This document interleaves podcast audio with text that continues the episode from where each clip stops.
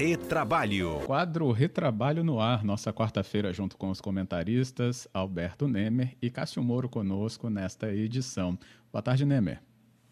Boa tarde, Fábio. Boa tarde, Cássio. Boa tarde a todos os ouvintes aí que nos acompanham. Boa tarde, Cássio. Boa tarde, Fábio, Nemer e ouvintes. Como vão? Tudo bem.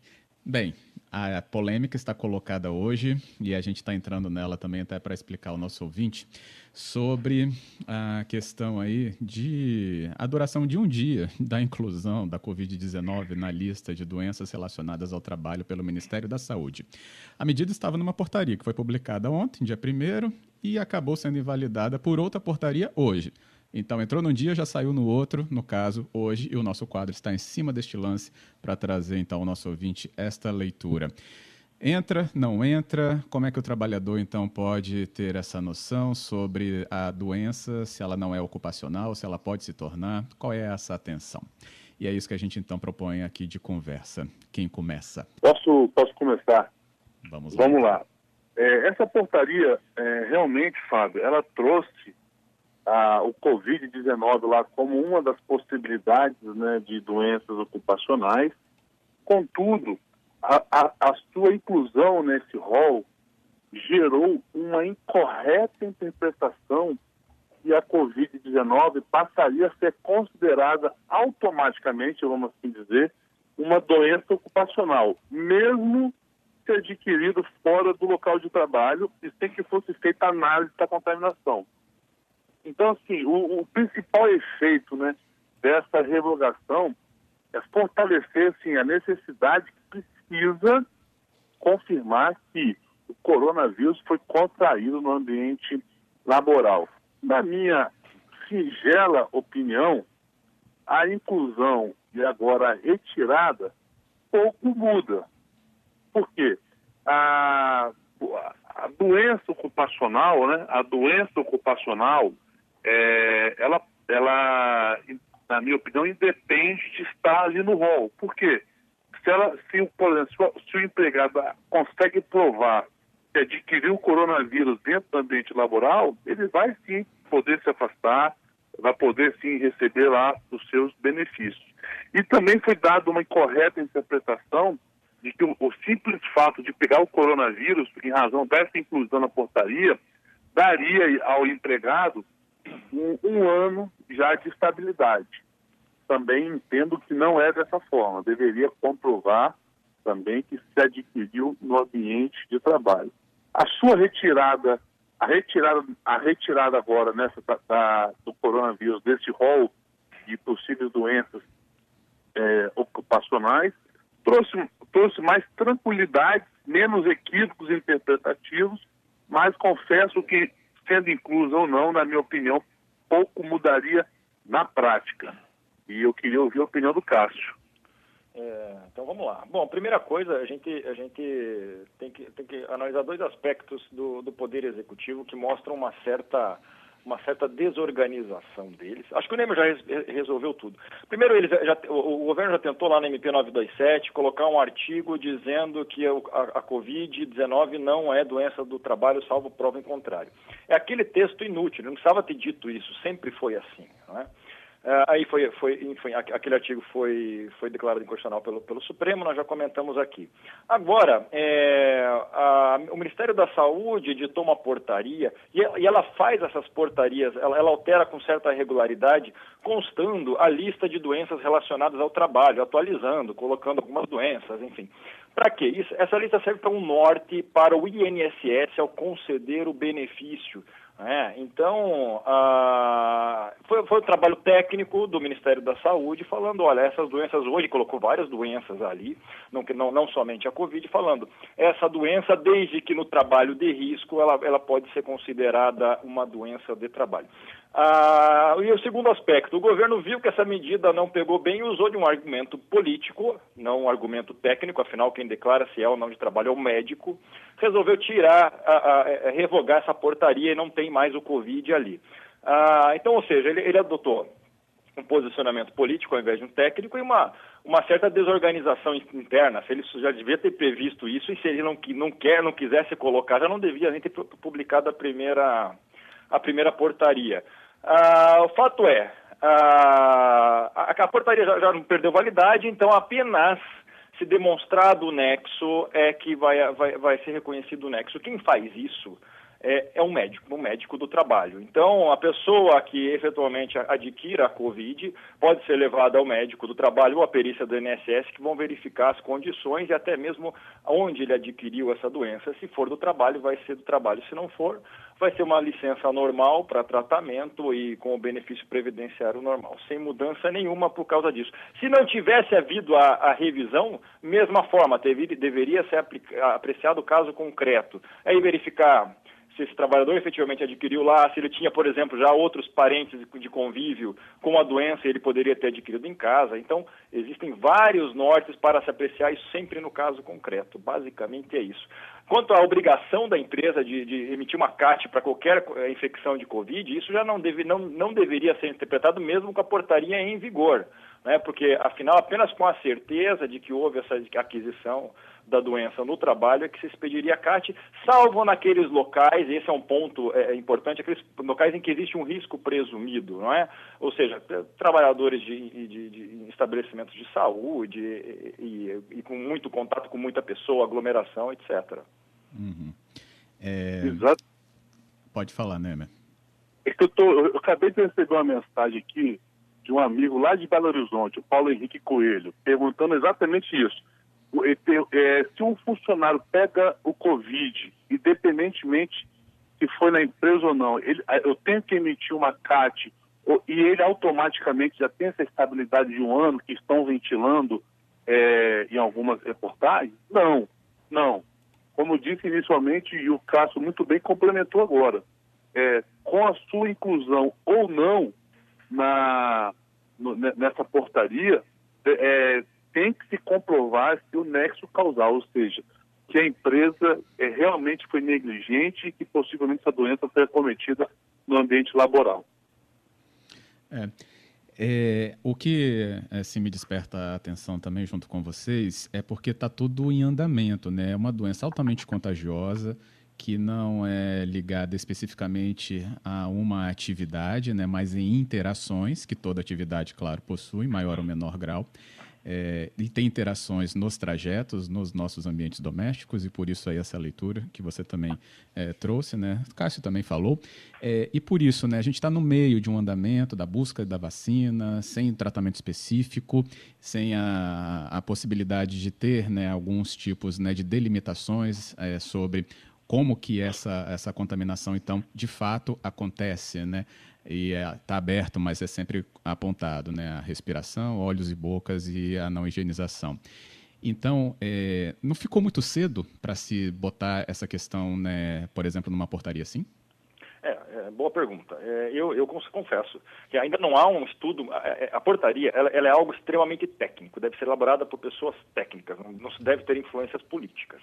Ah, e o que é importante é você conhecer muito bem a doença para ser colocada nessa lista, é, é, lista de doenças relacionadas ao trabalho, não tenho dúvida disso.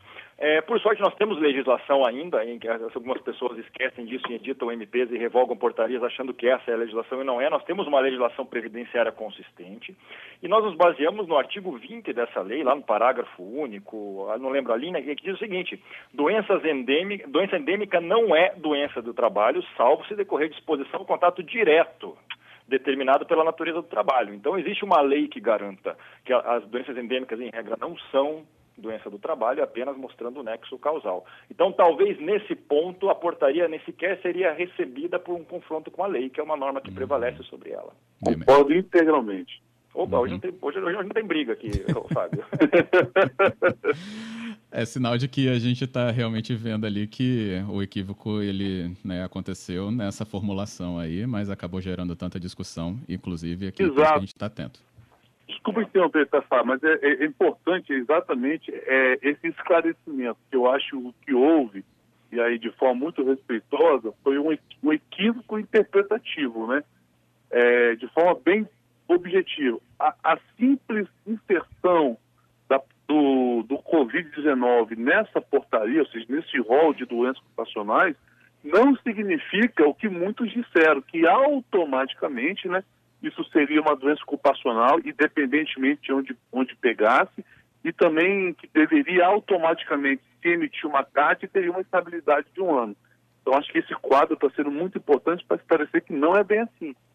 Precisa efetivamente demonstrar aí o nexo causal, ou seja, a, eventu a eventual doença cometida, ou seja, o, o Covid-19, o coronavírus, foi acometido na empresa e, para se comprovar isso, tem que comprovar que a empresa foi negligente em relação às questões de saúde, é, utilização de equipamentos de proteção individuais, coletivos, enfim, é nesse caminho. Tem aqui o Breno, ele falando, é, não foi por essa questão em relação a se elencar né, como uma, uma doença né, ligada ao trabalho, mas a preocupação da saúde que as muitas empresas acabaram levando seus funcionários para o home office porque é, o prejuízo em relação às possíveis contaminações nesse ambiente gerariam as perdas para a empresa, mas essa leitura poderia acontecer depois, porque estamos nesse curso da pandemia. Até o ouvinte está falando um pouco, né? Acho que do que ele também acompanhou. É impressão para complementar um pouco, é, é, importante ressaltar nessa, nesse período é que há, há, uma grande responsabilidade do médico do trabalho, do médico perito do INSS, porque eles têm que fazer uma análise muito esmiuçada de toda a situação para identificar a existência ou não do nexo causal. É importante dizer que essa, essa lista de doenças relacionadas ao trabalho, existem doenças ali que se eu falar vocês até vão rir falando que não é do trabalho.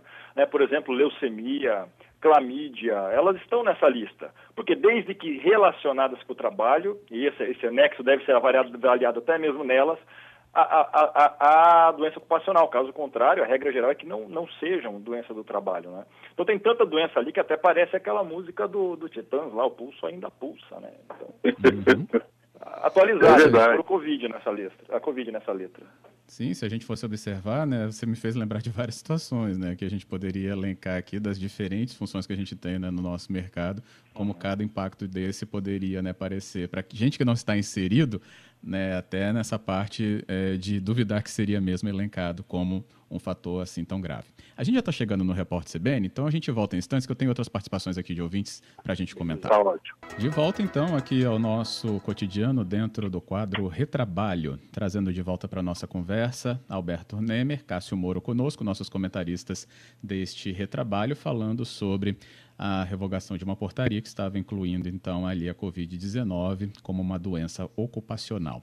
A gente trouxe ali as visões dos nossos comentaristas que convergiam para a questão de se ter demonstrado o nexo causal em relação né, a esta doença ter sido adquirida no ambiente do trabalho, que reforça então, como o Cássio também lembrou, a questão né, da atuação do médico do trabalho. Bem, eu recebi aqui uma pergunta muito legal também do nosso ouvinte, o Christian ele fala aqui, é, meus caros, sobre as atividades essenciais, essas que não pararam, mesmo no auge ali do isolamento da população é, e das portarias suspendendo atividades.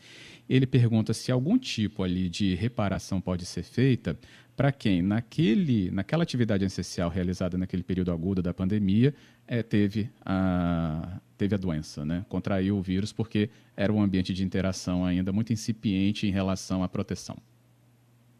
A pergunta realmente é muito boa, muito boa, e que não, na minha opinião, não há uma resposta exata, né?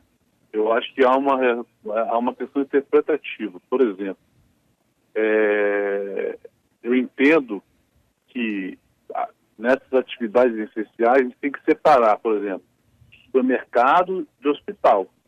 Né? O hospital a gente sabe que é um ambiente altamente contagioso, altamente, onde as pessoas realmente estão lá para curar a, a doença. O, o, o, já o supermercado, por exemplo, tomando-se todas as medidas, pode se prevenir e não adquirir o vírus. Então, eu, eu entendo que o tratamento, por exemplo, eu entendo que em, em relação ao hospital, o funcionário adquirindo a doença, aí pode ser interpretada aí uma, uma responsabilidade objetiva, ou seja, não precisa o empregado comprovar o nexo causal, já geraria a responsabilidade do hospital. Já em relação ao supermercado, não. Eu entendo que aí, caso o empregado venha contrair coronavírus, ele vai ter que provar realmente que o supermercado não, não deu a, não cumpriu as, as exigências de segurança de saúde para que para que pudesse evitar essa, ele ser contaminado.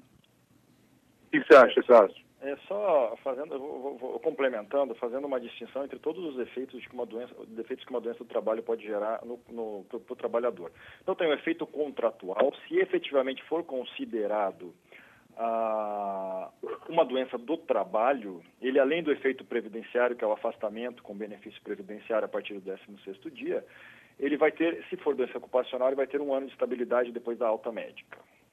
É, e existe um outro efeito, que é o efeito civil, o efeito reparatório. Este efeito reparatório, uma indenização por danos morais por ter adquirido a doença e até o agravamento dela, talvez até o falecimento, é, esse direito de reparação só existe se houver uma culpa do empregador em te, te, colocar numa situação de risco, é, sem os, os, os, devidos procedimentos e equipamentos de proteção que lhe protejam efetivamente, ou seja, descumprir com normas de segurança, isso indenização.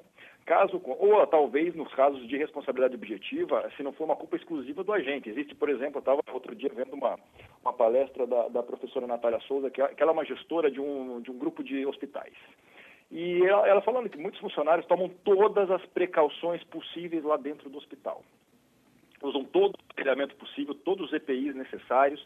Entretanto, quando saem de lá, acabam é, é, relaxando na segurança, porque acham que estão seguros fora do ambiente e podem até contrair essa doença lá fora, ou pegando um ônibus sem, sem a devida, é, é, é o, devido, a devida proteção, ou até fazendo alguma aglomeração fora do trabalho. Então, quando há uma culpa exclusiva desse trabalhador, aí não tem esse direito à reparação, em que pede possa até adquirir a doença ocupacional lá dentro do trabalho e ter a estabilidade, mas não tem a, a, a reparação civil disso. Uhum. Beleza. Bem, é isso. Christian, obrigado pela pergunta. Também recebi aqui Luciana parabenizando a abordagem e a pluralidade aqui da discussão. Obrigado também, Luciana. Nosso número está sempre aberto para você ouvinte. Agradeço aos nossos comentaristas, então, pela conversa aqui hoje. Alberto Nemer, muito obrigado. Obrigado, Fábio. Obrigado, Cássio. E obrigado aos ouvintes, principalmente aqueles que participaram junto com a gente. Sempre bem-vindos. Obrigado, Cássio. Também muito obrigado aos ouvintes, ao Nemer e ao Fábio. Um abraço para vocês. Outro, com certeza a gente vai trazer outros temas aqui, sempre atualizados para os nossos ouvintes no próximo retrabalho.